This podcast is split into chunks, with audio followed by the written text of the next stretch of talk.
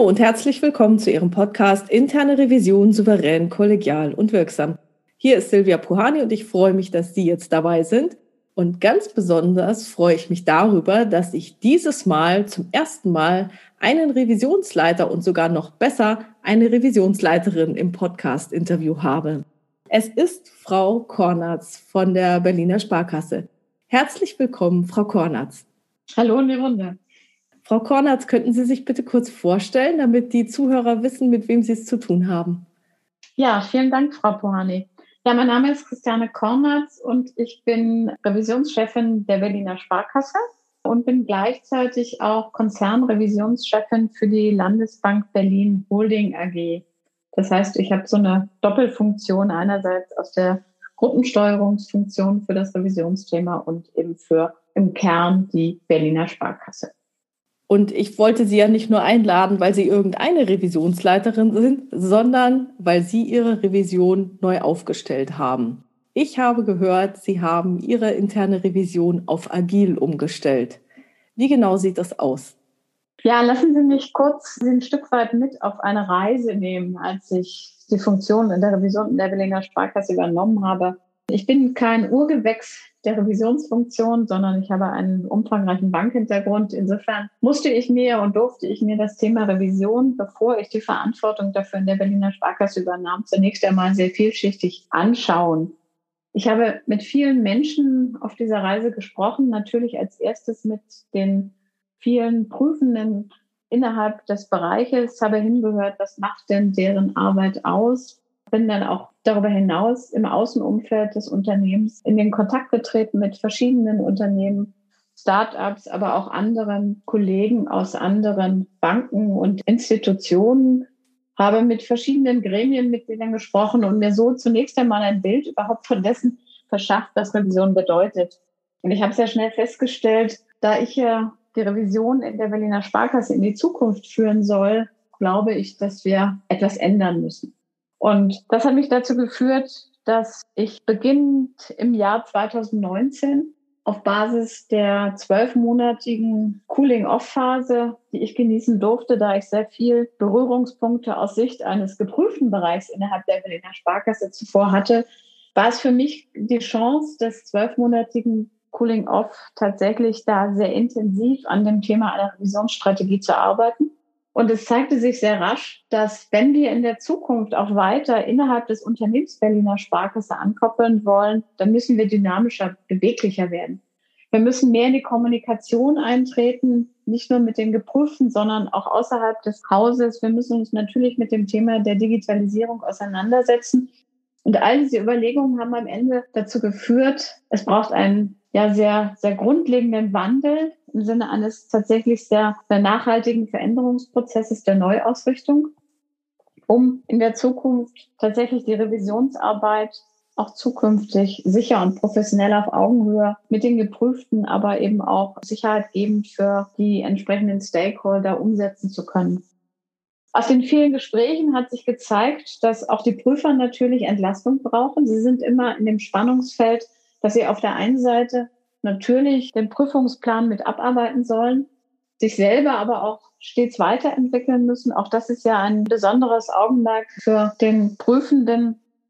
Und daneben gilt wie in jedem Fachbereich auch natürlich für die Revision, dass der Einzelne sich darin engagieren möge, wie kann ich denn meinen eigenen Arbeitsprozess zukunftstauglich verändern und weiter verbessern.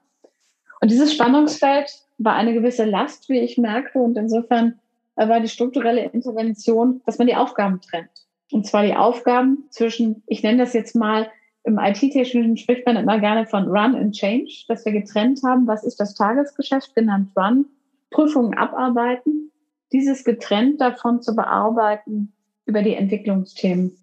Das hat dazu geführt, dass wir diese Dinge getrennt haben. Wir haben dafür virtuelle Organisationseinheiten gebildet, um die Weiterentwicklungsthemen, die Change-Themen aufzusetzen.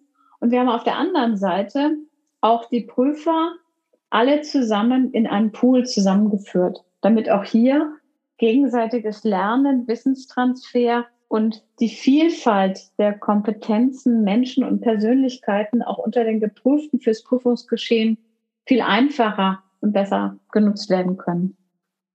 Insofern wurden die klassischen Abteilungen innerhalb des Bereiches aufgelöst. Und auch die Führungskräfte litten ja an sich unter der gleichartigen Last, dass auch sie immer den Spagat leisten müssen zwischen ich manage und unterstütze das operative Prüfungsgeschehen. Auch ich als Führungskraft habe die Aufgabe, die Mitarbeiter dahingehend zu unterstützen, dass sie sich persönlich weiterentwickeln können, dort Coaching abzuleisten, die persönliche Entwicklung dort gut auf den Weg zu bringen und auf der anderen Seite natürlich auch daran mitzuwirken, wie man dann die Revisionsprozesse zukunftsfähig weiterentwickeln kann. Das heißt, das Phänomen, was sich auf Seiten der Prüfenden sozusagen gezeigt hat, tragen natürlich auch die Führungskräfte. Insofern haben wir auch hier die Rolle der Führungskraft einfach unterteilt in die verschiedenen Facetten und wir haben sehr klar diese einzelnen Elemente. Ich unterstütze die Mitarbeiter in der Entwicklung, wie sie sich selber besser noch weiterentwickeln können, um noch professioneller prüfen zu können, getrennt von auch eine Führungskraft managt sozusagen den Weiterentwicklungsprozess und auf der anderen Seite eben dann auch Führungskräfte, die einfach dafür sorgen und Unterstützung bieten, dass das Prüfungsportfolio-Management abgearbeitet werden kann. Dann hatten wir auch dort eine klare Trennung, so dass wir dann mehr Beweglichkeit hatten. Und all diese Strukturen funktionieren ja nur im gemeinsamen Wirken miteinander. Auch das wiederum war ein Thema, Kommunikation war auch eine große Leitplanke im Sinne der Neuausrichtung. Kommunikation auch im Inneren zu verbessern zwischen den einzelnen Facetten, raus aus den alten Abteilungssilos hin zu einem gemeinsamen Austausch. Und auch dazu hilft eben das Momentum der Beweglichkeit und Agilität. Und wir haben dann über die virtuellen Einheiten, die wir aufgesetzt haben, wo sich dann Prüfer über Entwicklungsaufträge hin bewerben können, es geschafft, dass wir über eine derartige Struktur quasi immer projekthaft einzelne Entwicklungsaufträge abarbeiten können. Die Grundidee hierbei ist, dass der Prüfer in dem Sinne dann dieses ausschließlich tut, dass er sich tatsächlich dann auf die Entwicklung eines Themas konzentrieren kann. Und auch hier haben wir, damit wir ankoppeln können, an die verschiedenen Veränderungen auch im Unternehmen der Berliner Sparkasse uns natürlich noch mal ein Stück weit intensiver auch mit dem Thema der agilen Methoden auseinandergesetzt. Wow. Das vielleicht mal als Kurzeinstieg in den Aufsatzpunkt.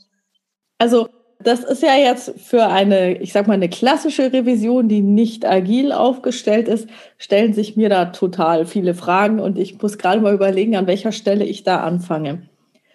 Vielleicht das, was für mich so das Drängendste ist, dieser Prüferpool. Also da habe ich dann eine ganze Handvoll Mitarbeiter. Das werden ja in Ihrem Fall auch so 40, 50 sein oder sind es noch mehr? Naja, nicht ganz so viel, aber es reicht schon die Komplexität von gut über 30 Mitarbeitern. Sagen wir mal, es sind knapp 40 Personen, über die wir hier reden, die sich dort sozusagen für Prüfungen engagieren.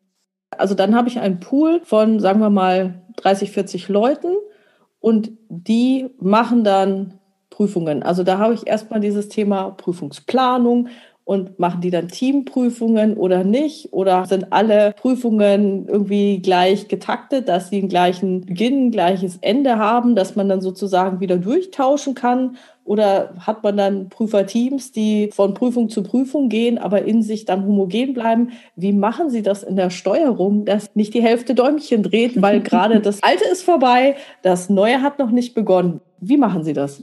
Das ist eine gute Frage, wie uns das eigentlich tatsächlich tagtäglich gelingt. Es ist und bleibt eine Herausforderung. Natürlich haben auch wir, auch trotz dieser Neuausrichtung, einen Prozess der Prüfungsplanung, die erstellt wird. Wir arbeiten aber aufbauend auf dem Prüferpool, dass wir die Eigenschaften der Prüfer und deren Kompetenzen zunächst einmal identifiziert haben. Klassisch kamen wir aus unterschiedlichen Abteilungen. Wir hatten früher eine klassische IT-Revision, eine Betriebsrevision, eine Kreditrevision, eine Revision für das Retail-Geschäft. Das, was Sie häufig ja in Unternehmen wiederfinden. Und die Mitarbeiter haben ja an dieser Stelle unterschiedliche Kompetenzen mit in den Prüferpool eingebracht.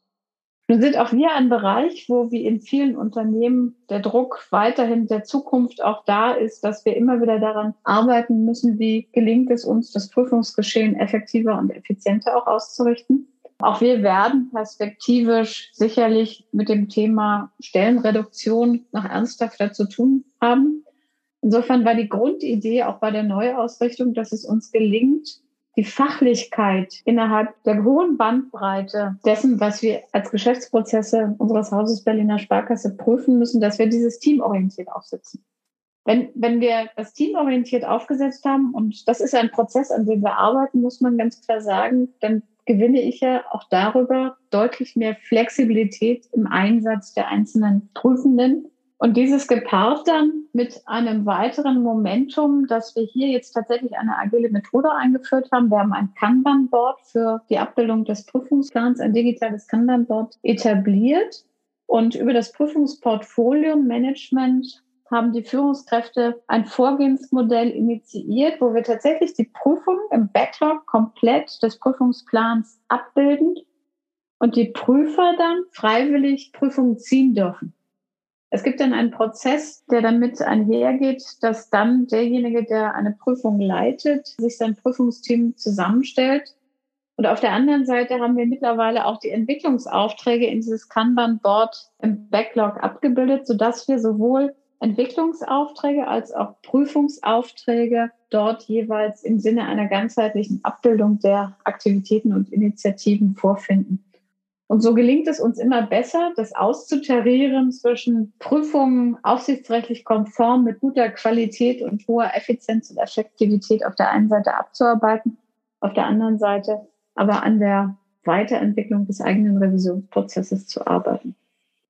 Diesen Aspekt, den finde ich jetzt absolut sensationell. Ich kenne nämlich noch die Historie. Man hat verschiedene Abteilungen. Dann heißt, oh, wir machen jetzt eine revisionsabteilungsübergreifende Teamprüfung. Dann wird einer als Prüfungsleiter ausgewählt und der hat aber überhaupt keinen Einfluss darauf, wen er geschickt bekommt, sondern die anderen, sagen wir mal, Abteilungsleiter stellen eine Person ab. Und wenn man dann selber Prüfungsleiter ist, dann kriegt man meistens genau das, wo der, sagen wir mal, Abteilungsleiter vielleicht nicht ganz so happy ist und sagt, ach nee, den lasse ich nicht bei mir in der Einzelprüfung machen. Den schieben wir schön ab in die Teamprüfung, damit er mir nicht auf die Nerven geht. Also jetzt ganz übertrieben. Also von daher finde ich das total genial. Das heißt also, Sie haben einen Prüferpool und dann haben Sie ein paar Prüfungsleiter, die also diese Fachkompetenz Prüfungsleiter haben, auch nicht.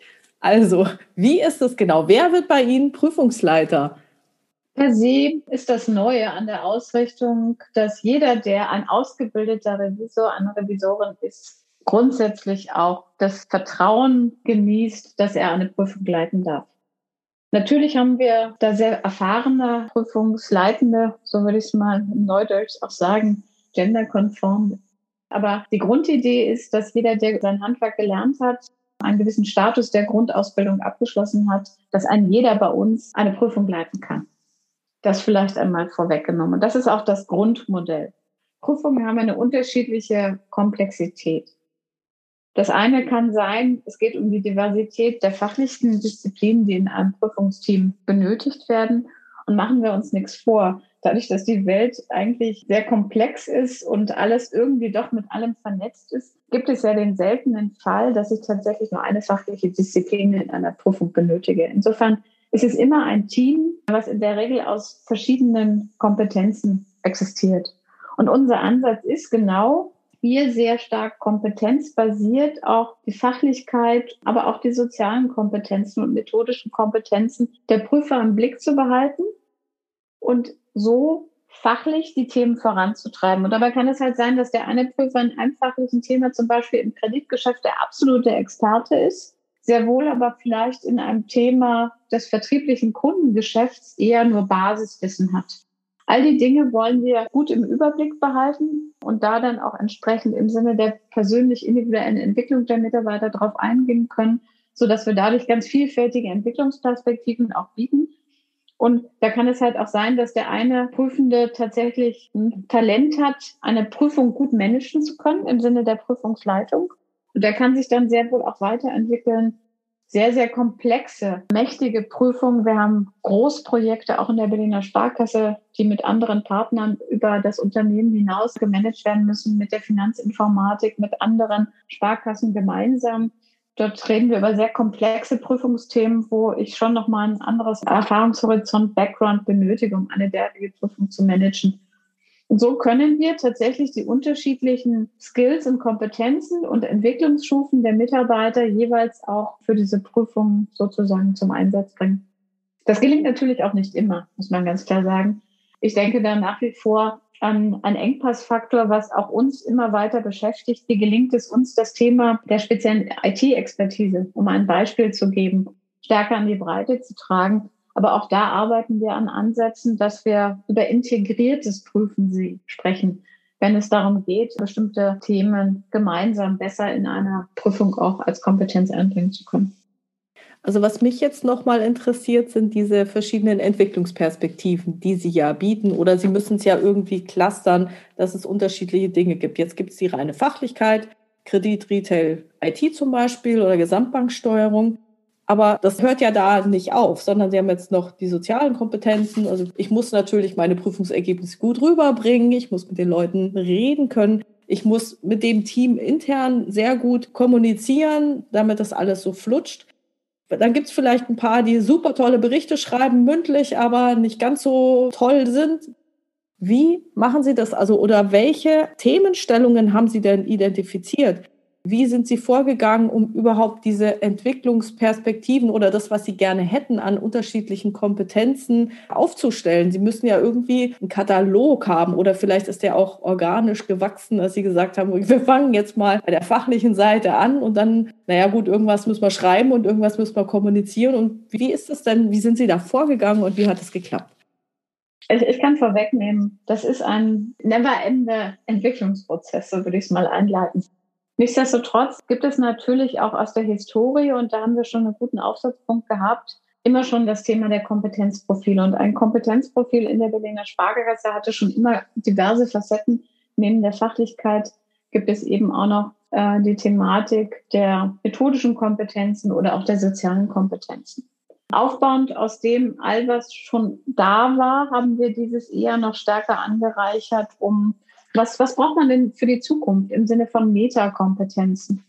Und insofern haben wir schon mal so ein grobes Bild skizziert, was braucht's? Und wir haben ja, das sagte ich eingangs, auch die Führungsrolle für die Unterstützung der Mitarbeiter in der Entwicklung auf eine Führungskraft bei uns fokussiert. Und deren Kernaufgabe ist es eben im ständigen Austausch und Dialog mit den Mitarbeitern, das gut zu erfassen, welche Talente gibt es? Welche Skills und Kompetenzen sind schon da? Und wo liegen auch bei Mitarbeitern noch Potenziale? Und dieses Wissen und diese Erkenntnisse neben der Tatsache, dass der Mitarbeiter natürlich auch selber ein Interesse hat oder auch mal die Hand hebt und sagt, hier, da würde ich gerne mich mal ausprobieren, da würde ich hineinwachsen, haben wir eine Basis geschaffen, wo wir Stück für Stück sozusagen dieses Kompetenzprofil im Sinne einer Abbildung des Gesamtrevisionsteams, des Gesamtkompetenzprofils immer weiter befüllen können. Wir haben eine Fantasie entwickelt, was braucht es in der Zukunft und was haben wir, so dass man sich da Stück für Stück weiter bewegen kann und einfach die möglicherweise noch bestehenden Lücken auch zu füllen. Wie kann ich mir das vorstellen? Wer trifft denn die Entscheidung, über welche Kompetenz oder in welchem Umfang ein bestimmter Prüfer oder Prüfungsleiter jetzt über diese Kompetenzen tatsächlich verfügt. Weil das eine ist ja, boah, ich hätte gern die eierlegende Wollmilchsau, der kann alles. Und was ich so mir gerade überlege, oder beziehungsweise ich hatte mal eine Situation in meinem Leben, da hat mir mal einer gesagt, wissen Sie, Frau Puhani, Sie haben einfach überhaupt kein Potenzial. Ich sehe Sie da nicht. Wo ich mir dann denke, na toll, also wie handeln Sie das? Wie bringen Sie diese Fremdeinschätzung oder Selbsteinschätzung zum Entwicklungspotenzial oder perspektivisch da überhaupt zustande? Also ist das mehr eine Fremdeinwertung oder sagen Sie, nee, meine Mitarbeiter, die sollen sich selber einschätzen und die schicke ich dann los in die Prüfung und dann schauen wir mal, was rauskommt und dann führen wir ein Feedbackgespräch. Also wie, wie machen Sie das?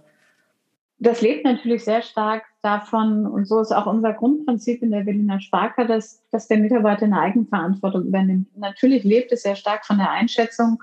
Und auch wir im Revisionsteam haben ja Mitarbeiter, die schon sehr erfahren sind und äh, wo wir ein gutes Miteinander entwickelt haben und sehr wohl eine sehr stimmige Einschätzung über die verschiedenen Facetten existiert, insbesondere aufbauend noch sehr stark natürlich auf der Fachlichkeit.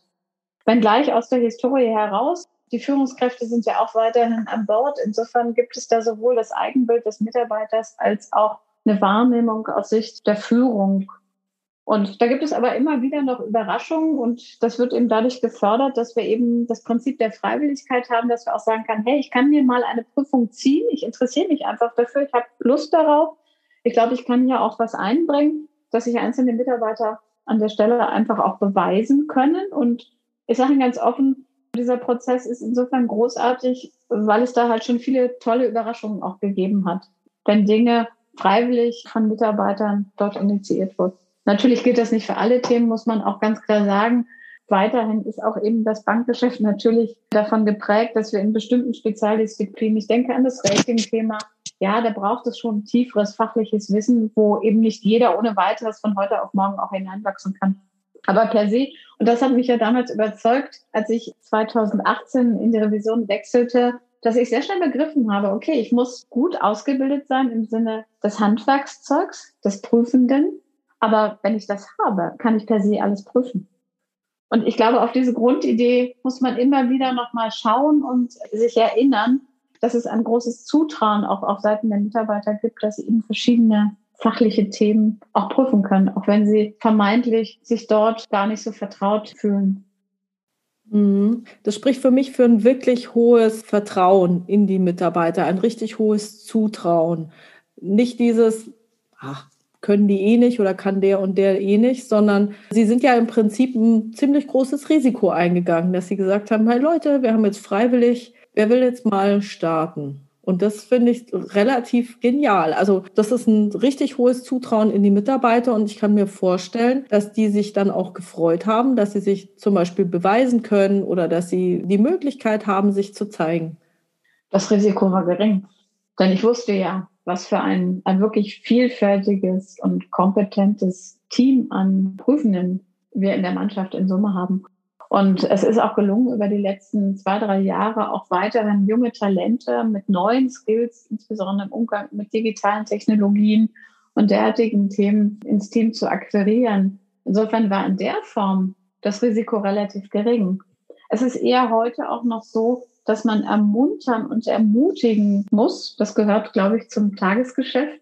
Da darf man auch nie nachlassen. Ist auch eine Kernaufgabe, glaube ich, der Führung, dass man Mitarbeiter eben da anspricht und nochmal so einen Schubs gibt teilweise, aufmerksam macht, hey, wäre das nicht was, probier dich doch mal aus. Muss natürlich auch erst gelernt werden. Klassisch war das nicht gelernt durch die alten einzelnen Abteilungsboxen, wo das fachliche Thema relativ fixiert war. Hm. Vor meinem inneren geistigen Auge sehe ich jetzt auch verschiedene Typen von Revisoren, die ich als Kollege, als Mitarbeiter so kennengelernt habe. Und da würde ich jetzt mal spontan sagen, da gibt es bestimmt einen Anteil von denen, die gesagt haben, ja, Chaka, mache ich, probiere ich aus und es dann weitergetragen haben. Aber es gibt ja auch so Prüfer, die ganz gerne ihr Thema zum Hobby machen und dann gerne dabei bleiben. Also gerade im Bankenbereich gibt es ja diesen klassischen Einzelfallprüfer, der also einen einzigen Kredit sich rausnimmt und sagt, das schaue ich mir an, das ist ein abgegrenztes Thema, das kann ich einschätzen, wie lange ich dafür brauche, dann bin ich immer rechtzeitig fertig. Damit fühle ich mich wohl, da kann ich meine Expertise einbringen. Ach, das andere sollen doch die anderen machen.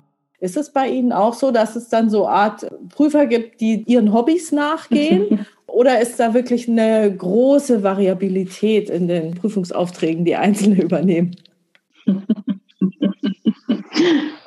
Natürlich haben auch wir bei uns im Team da eine hohe Vielfalt an Menschencharakteren. Selbstverständlich gibt es auch bei uns einige, und das ist auch völlig okay so, die sagen, hey, ich gebe Ihnen ein Beispiel im Bereich der Risikocontrolling-Themen sind das sicherlich auch Themen, wo man gut daran tut, wenn man da zunächst einmal auch fachlich tief abtaucht, um gewisse Erfahrungen zu sammeln und ein gutes Niveau an Fachlichkeit auch für sich selber sich erschlossen hat, damit man auf Augenhöhe den Geprüften gegenüber auftreten kann. Die gibt es natürlich auch bei uns, ganz klar. Und das ist auch okay so. Hier geht es ja in der Tendenz lediglich darum, dass in der Breite über die Gesamtheit des prüfenden Teams es gelingt, dass mehr Flexibilität ins Prüfungsgeschehen kommt, dass man eben nicht mehr so stark abhängig ist von einzelnen Experten, die man für bestimmte Themen hat.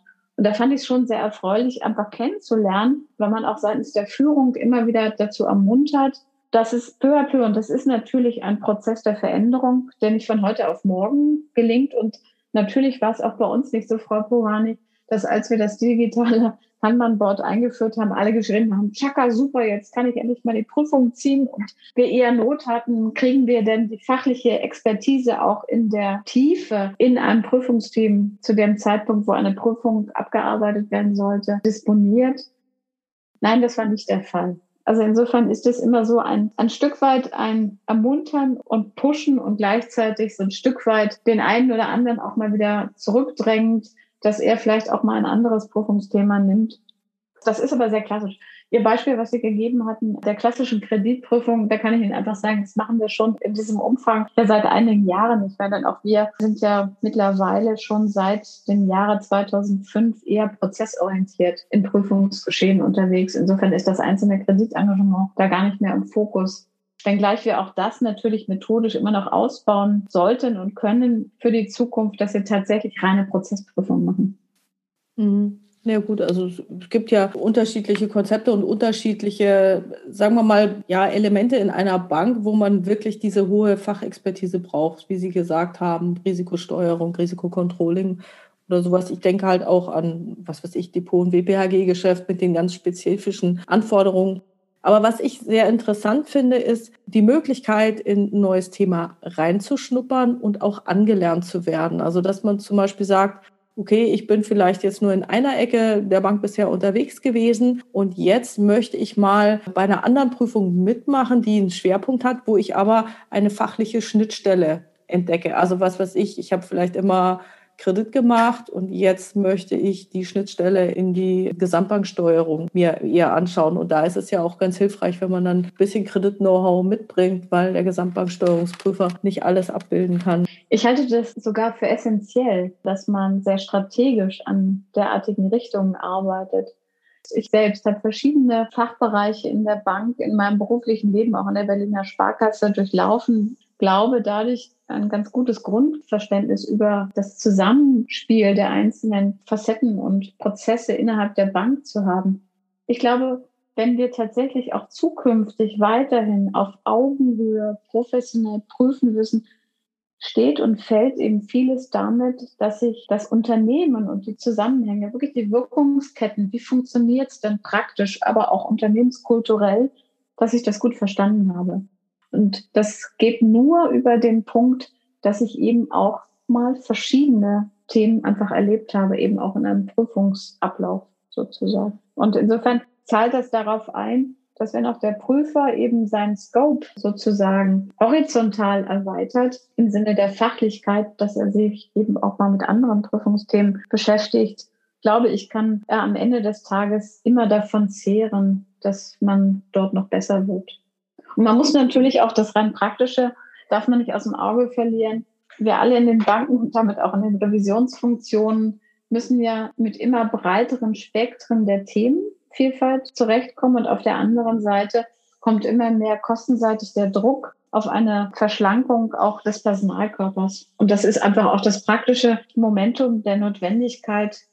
Ich kann mir nur noch Spezialisten in einem Revisionsteam eben auch gar nicht mehr leisten. Dann stellt sich sehr rasch und viel schneller als wahrscheinlich gewollt und aushaltbar die Frage, kann ich denn tatsächlich die Funktionsfähigkeit der Revision noch aufrechterhalten, weil ich gegebenenfalls eben nicht mehr die entsprechend qualitative Ausstattung auch des Personals habe. Genau, da habe ich gleich zwei Fragen dazu. Das eine ist, also wenn es diese absolute Freiwilligkeit gibt, hat denn irgendeiner in ihrer internen Revision vielleicht Sie so eine Art Vetorecht, dass Sie sagen, mein Gott, also so ein total fachfremdes Thema, lieber nicht wegen der Fachlichkeit. Das ist die erste Frage. Also gibt es so eine Art Vetorecht? Und die zweite Frage, die ich habe, was sagt denn die Bankenaufsicht dazu? Ich greife die erste Frage gerne auf. Ein Vetorecht gibt es nur dann, wenn sozusagen einfach wir an anderer Stelle gegebenenfalls im Sinne der risikoorientierten Priorisierung auch von Prüfungen die Notwendigkeiten haben, einzelne Prüfer in verschiedenen Prüfungen einzusetzen. Wir dürfen auch nicht vergessen, das Prinzip der Freiwilligkeit bedeutet halt nicht, dass gleich 100 Prozent der Prüfenden das aufgegriffen haben oder jemals aufgreifen werden. Das halte ich für nicht wahrscheinlich jenseits der fachlichen persönlichen Schwerpunktthemen zu prüfen. Es geht ja eher tendenziell Stück für Stück die Basis des jeweiligen Prüfers grundsätzlich zu verbreitern. Und auch da gibt es sicherlich individuell entsprechend der Skills und Kompetenzen eben die volle Bandbreite der Varianten. Das zu der einen Frage. Insofern, ja, natürlich müssen wir ja sicher und stabil, risikoorientiert das Prüfungsgeschehen managen. Insofern ist Freiwilligkeit das eine. An der anderen Stelle gibt es dann das Faktum des Notwendigen aus der risikoorientierten Abarbeitung des Prüfungsplans, wo es schon zu Interventionsmöglichkeiten kommen kann. Das ist aber auch immer okay und das ist im Bewusstsein an. Im Sinne der Bankenaufsicht kann ich nur dahingehend antworten, wir unterliegen ja ganz normal ähm, dem MRIS und wir, wir sind ein Unternehmen, was von einem Wirtschaftsprüfer im Jahresabschluss geprüft wird. Und wir haben diesjährig sogar im fünfjährigen Turnus war das jetzt wieder auf der Tagesordnung im Jahr 2020 das Quality Assessment nach dem DER-Standard Nummer drei absolviert. Und da kann ich einfach nur sagen, das Ergebnis spricht für sich. 95,5 Prozent voll erfüllt. Haben Sie noch irgendwelche Fragen, Frau Pohani? naja, hatten Sie schon eine Prüfung der Bankenaufsicht nach 44 KWG unter diesem neuen Modell? Nein, hatten wir nicht, muss ich dazu sagen. Schatz beiseite. Ich will nur ganz geerdet sagen, auch das Ergebnis dieses Quality Assessments gibt uns natürlich gewisse Sicherheit und Stabilität, dass der Weg, den wir eingeschlagen haben, dass der durchaus richtig ist. Und natürlich sind wir auch regelmäßig, wir sind ja zusätzlich noch EZB beaufsichtigt, sogar da im regelmäßigen Austausch auch äh, mit dem Prüfungsteam der Europäischen Aufsicht, welches für uns als Unternehmen zuständig ist. Und auch bis dato kann ich nicht erkennen, dass es da Aspekte gibt, die die an der Stelle monieren. Denn am Ende des Tages ist es uns jederzeit gelungen, risikoorientiert vollständig den Prüfungsplan abzuarbeiten. Die Funktionsfähigkeit der internen Revision war jederzeit gegeben. Insofern wüsste ich auch nicht, wo auch eine Aufsicht an dieser Stelle auf der Flughöhe zumindest Aspekte hätte, wo sie einhaken konnte. Mhm. Was waren denn in dieser Zeit der Umstellung Ihre größten Herausforderungen? Der Prozess der Umstellung läuft. Das möchte ich eingangs sagen. Was uns von Beginn an bewegt hat und was tatsächlich ein komplett neues Momentum war, ist das Thema der Reflexion. Ich sagte ja eingangs, wir sind tatsächlich in einem sehr vielschichtigen Veränderungsprozess unterwegs, wo wir versuchen, die Wirksamkeit der Revision nochmal komplett zu verändern. Das heißt auch, dass am Ende des Tages die Revisionskultur als Teil der Unternehmenskultur der Berliner Sparkasse eine andere Facette erhalten soll. Ich gebe das Stichwort so ein Stück weit auch die, die Revisionsfunktion soll einen Beitrag dazu leisten, dass sich das Unternehmen Berliner Sparkasse weiterentwickelt. Und es freut mich daher umso mehr, dass im Kontext des letztjährig passierten Quality Assessments, bei dem ja auch Stakeholder interviewt wurden, die Rückmeldung erhalten hatten, die beispielsweise, die Revision ist tatsächlich Motor der Veränderung.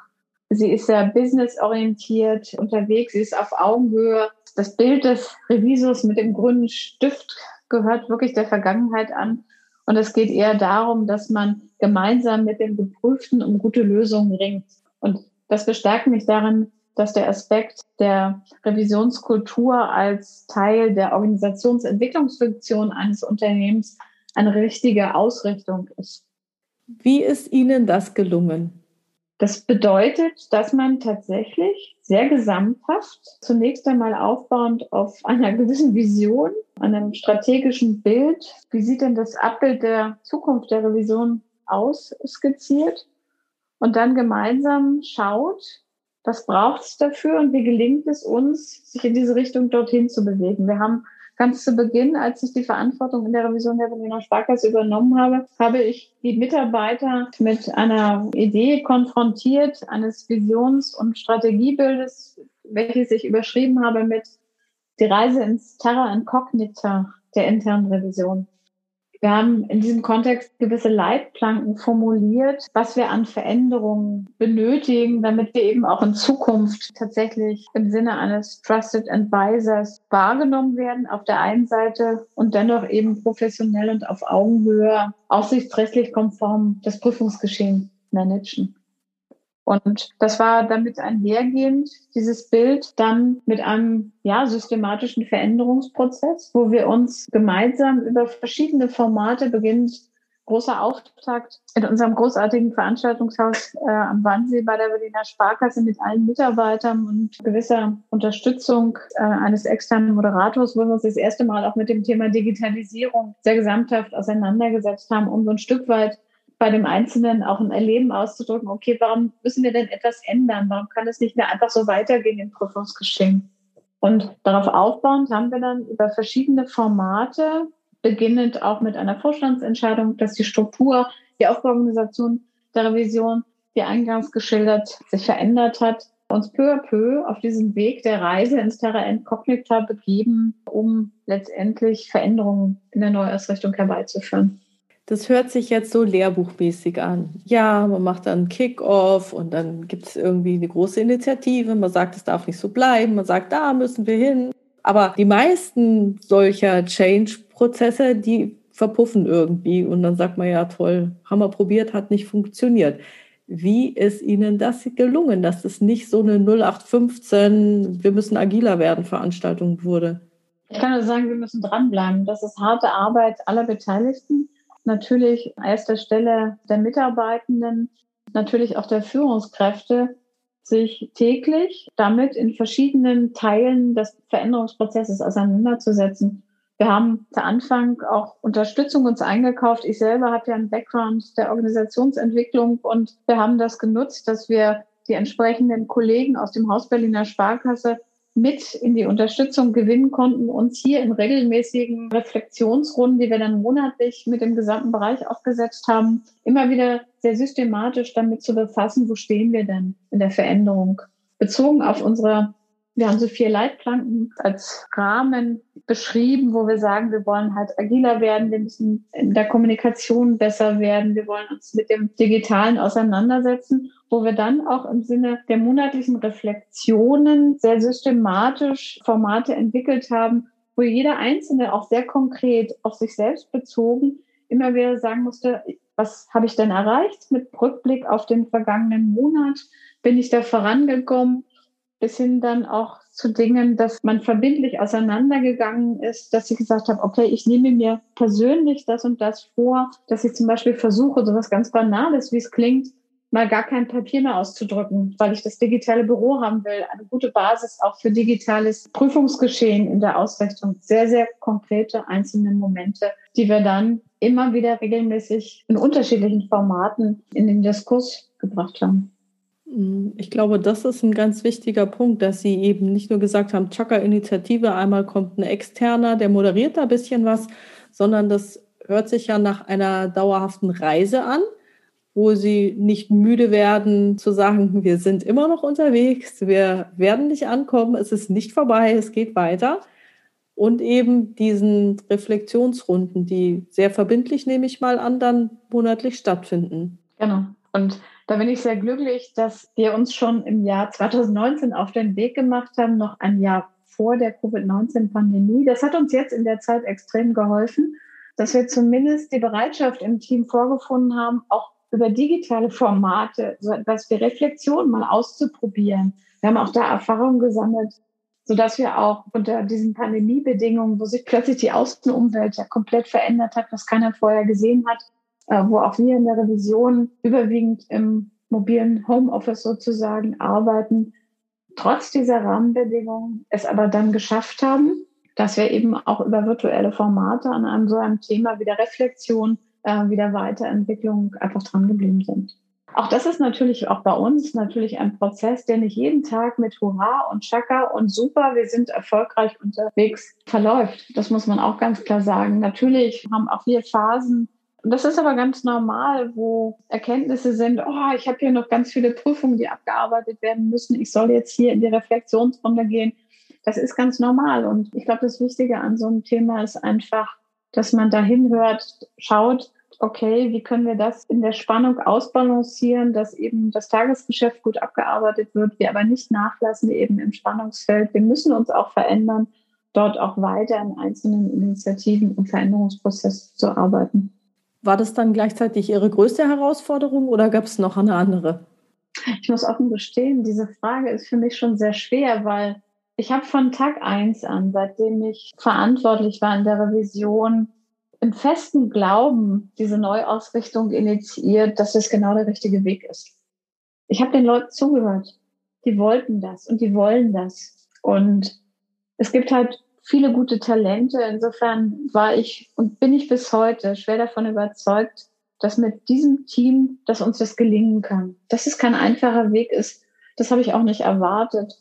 Ähm, ich habe mich vorher schon im Haus Berliner Sparkasse in verschiedenen Teilen des Unternehmens, ob im Firmenkundengeschäft, im Kapitalmarktgeschäft oder auch in der Organisation und IT mit Veränderungsprozessen ganz konkret im Doing und in der Umsetzung beschäftigt. Insofern, ich bin da einfach sicher gewesen von Beginn an, dass wir das hinkriegen. Und da ich von dem Konzept der Neuausrichtung überzeugt bin, was mir auch alle Fachexperten, die ich befragt habe, denen ich zugehört habe, rückgespielt haben, ist das Fundament so sicher, dass das genau der richtige Weg ist, dass das einfach mal anstrengender ist, mal weniger anstrengend ist, das durchzuhalten, unterm Strich betrachtet, aber extrem viel Freude und Spaß macht und einfach nochmal deutlich macht, wie toll und spannend und herausfordernd und vielfältig ist eigentlich die Aufgabe einer internen Revision.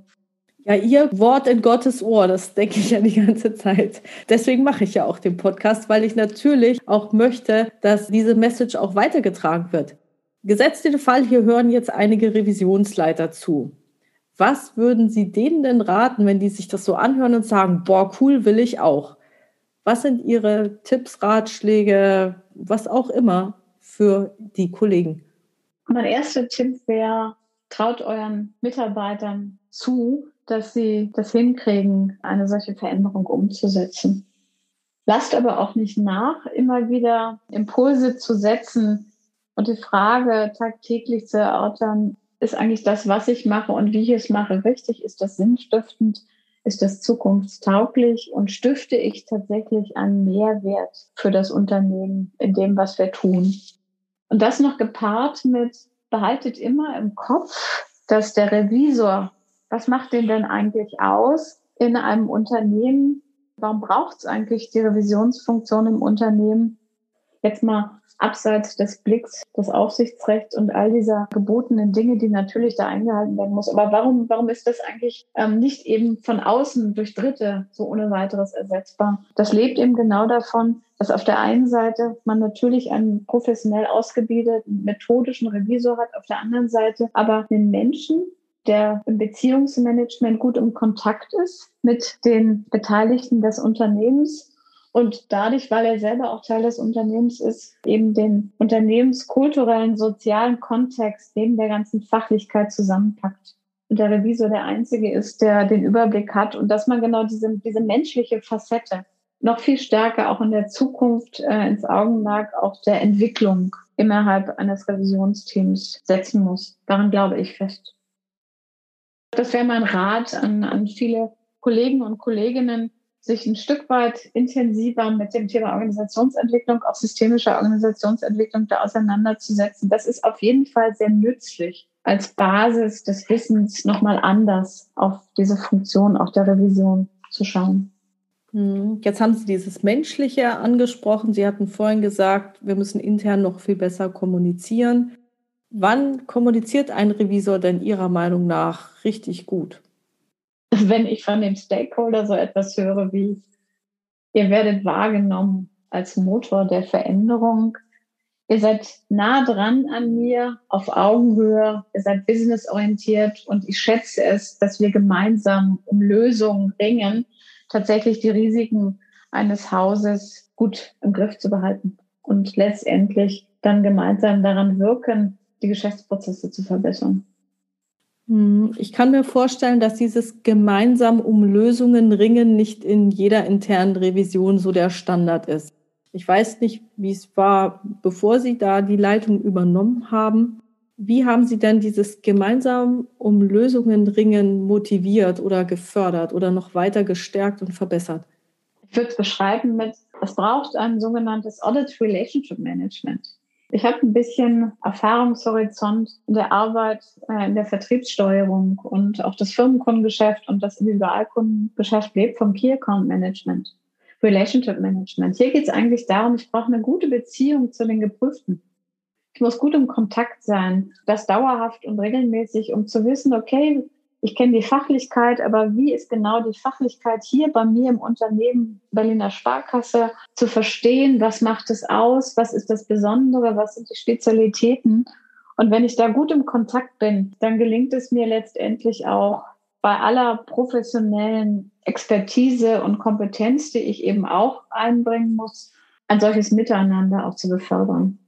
Ich führe regelmäßig Gespräche mit allen verantwortlichen, prozessverantwortlichen, bereichsleitenden Kollegen im Haus monatlich. Ich führe regelmäßig mit allen im Top-Management, auch im Vorstand dort Gespräche, aber auch mit Mitarbeitern. Man muss einfach gut im Kontakt sein, man muss im Gespräch sein, damit man ein gutes Verständnis entwickelt. Wo steht der jeweilige Teil des Unternehmens aktuell in der Situation? Und ich glaube, das ist das wirklich Entscheidende, dass ich dann, wenn ich dann auch eine Prüfung ansetze, genau weiß, welche Fragen, welche Themen muss ich denn tatsächlich ansprechen, wen muss ich ansprechen, wie fügen sich die Themen auch zusammen. Hm, wobei das ist ja immer so ein bisschen zweischneidige Sache. Je mehr der Revisionspartner erzählt, umso eher weiß er dann, dass die interne Revision an die bestimmte Stelle hinschaut.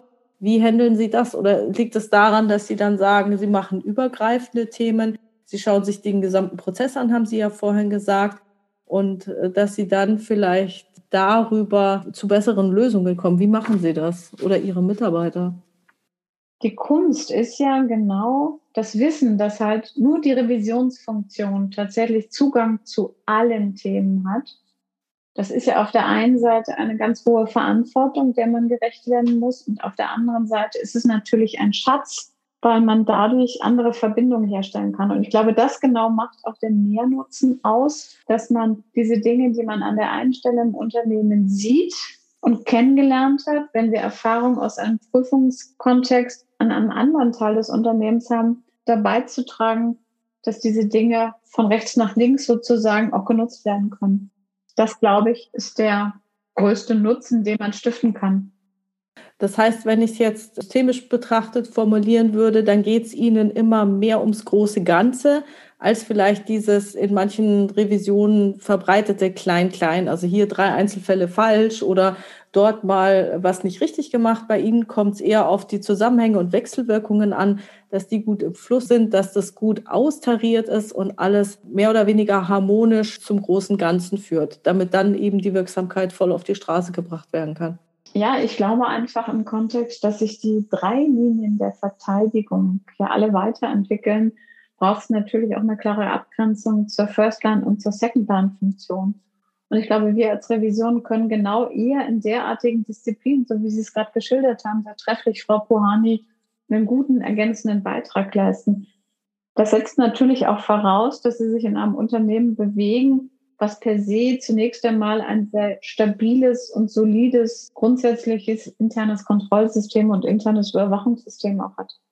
Aber hier geht es einfach auch um die Abstimmung und Abgrenzung, auch zu den Second-Line-Funktionen, die ja viel stärker kleinteilig über ihre Funktion der Rahmensetzung und dann der entsprechenden Kontrollen diese kleinteiligen Dinge möglicherweise vornehmen kann. Darüber hinaus darf man nicht vergessen, es gibt heute vielfach technische Kontrollen als solches. Also insofern hat sich der Blick und die Aufgabe der Revisionsfunktion sehr stark von dem Detail gewandelt hin zur Prüfung von Gesamtzusammenhängen. Stichwort auch Prozessprüfungen oder derartige Dinge. Würden Sie jetzt nach dieser Zeit und den ganzen Erfahrungen, die Sie gesammelt haben, diesen Schritt wieder wagen, dass Sie Leiterin der internen Revision der Berliner Sparkasse werden? Ja, auf jeden Fall. Ich muss gestehen, als ich damals gefragt wurde, 2017 glaube ich war das, äh, hat man mich ja gefragt, ob ich Interesse hätte, hier die Nachfolge anzutreten in der Funktion. Musste ich sehr intensiv und habe ich sehr intensiv die Frage erstmal für mich prüfen.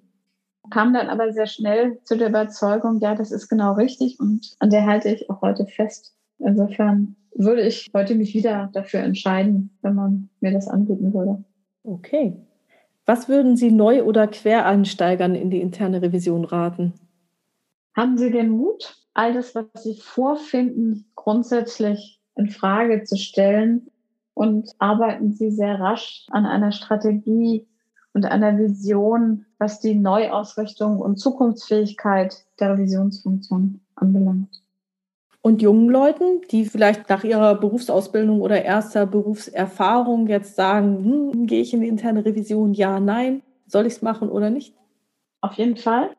Revision ist eine super Zwischenstation, auch bei dem einen oder anderen. Es kann auch ein tolles Feld der persönlichen, längerfristigen Weiterentwicklung sein. Aber auch wir in der Berliner Sparkasse haben ja eine Vereinbarung bei uns mit dem Vorstand getroffen, dass wir ein Stück weit auch dazu beitragen, Talente auszubilden und sie dann auch dem Unternehmen in anderen Kontexten wieder zur Verfügung zu stellen. Denn je früher auch junge Leute in die Revision kommen, desto besser können wir gemeinsam daran arbeiten, dass das ganze Thema des Verständnisses von Compliance und Revisionsfunktion ein gutes Fundament hat und jeder, der dann wieder in einen anderen Teil des Unternehmens zurückkehrt, trägt ja in seiner dortigen weiteren Arbeit auch dazu bei, dass wir gute, compliante Prozesse auch haben und die Mitarbeiter vertraut damit sind im Umgang und stärkt damit einfach die Revisionskultur gesamthaft auch im Unternehmen. Insofern ist unser Verständnis tatsächlich auch so, dass wir ein Stück weit, ich nehme jetzt mal in Anführungsstrichen, Talentschmiede sind, um eben auch gute Talente mit einer soliden, breiten Basis auszubilden, damit sie dann den nächsten Schritt der Entwicklung auch im Unternehmen gehen können.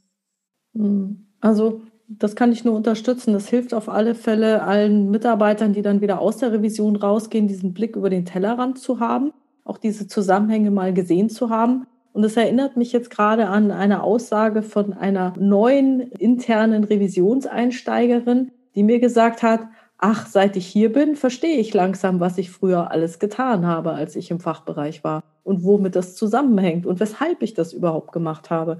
Also von daher interne Revision sehr anstrengend, finde ich, kann super viel Spaß machen, aber es ist wirklich, wirklich eine tolle Sache. Was braucht es denn Ihrer Meinung nach, um ein wirklich souveräner, kollegialer und wirksamer Revisor zu sein? Gibt es da noch was zu ergänzen?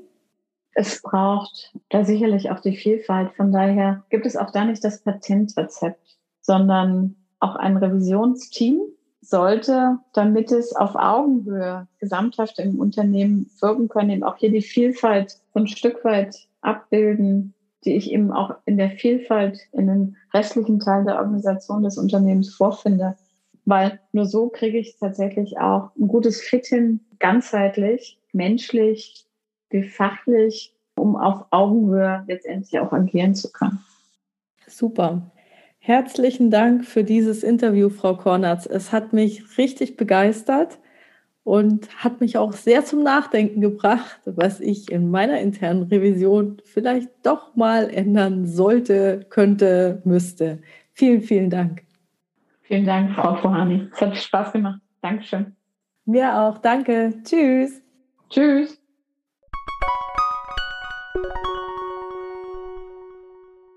Ich hoffe, Ihnen hat das Interview mit Frau Kornatz genauso gut gefallen wie mir. Es hat mich wirklich sehr inspiriert und noch neugieriger gemacht. Aufgrund des engen Zeitrahmens war es mir leider nicht möglich, noch tiefer nachzufragen und noch tiefer einzusteigen. Auch bei mir sind zahlreiche Fragen offen geblieben. Falls es Ihnen ebenso ergangen ist, dann schreiben Sie mir bitte Ihre Fragen per Mail an info@puhani.com oder stellen Sie Ihre Frage im Kommentar zu diesem Podcast auf meiner Webpage www.puhani.com oder in der Xing- oder LinkedIn-Gruppe Interne Revision souverän, kollegial und wirksam. Ich sammle dann all Ihre Fragen und werde versuchen, mit dieser Fragenliste Frau Kornatz für ein weiteres Interview zu gewinnen. Also stellen Sie mir bitte viele, viele interessante Fragen für Frau Kornatz. Ich danke Ihnen und wünsche Ihnen erfolgreiche Prüfungsprozesse.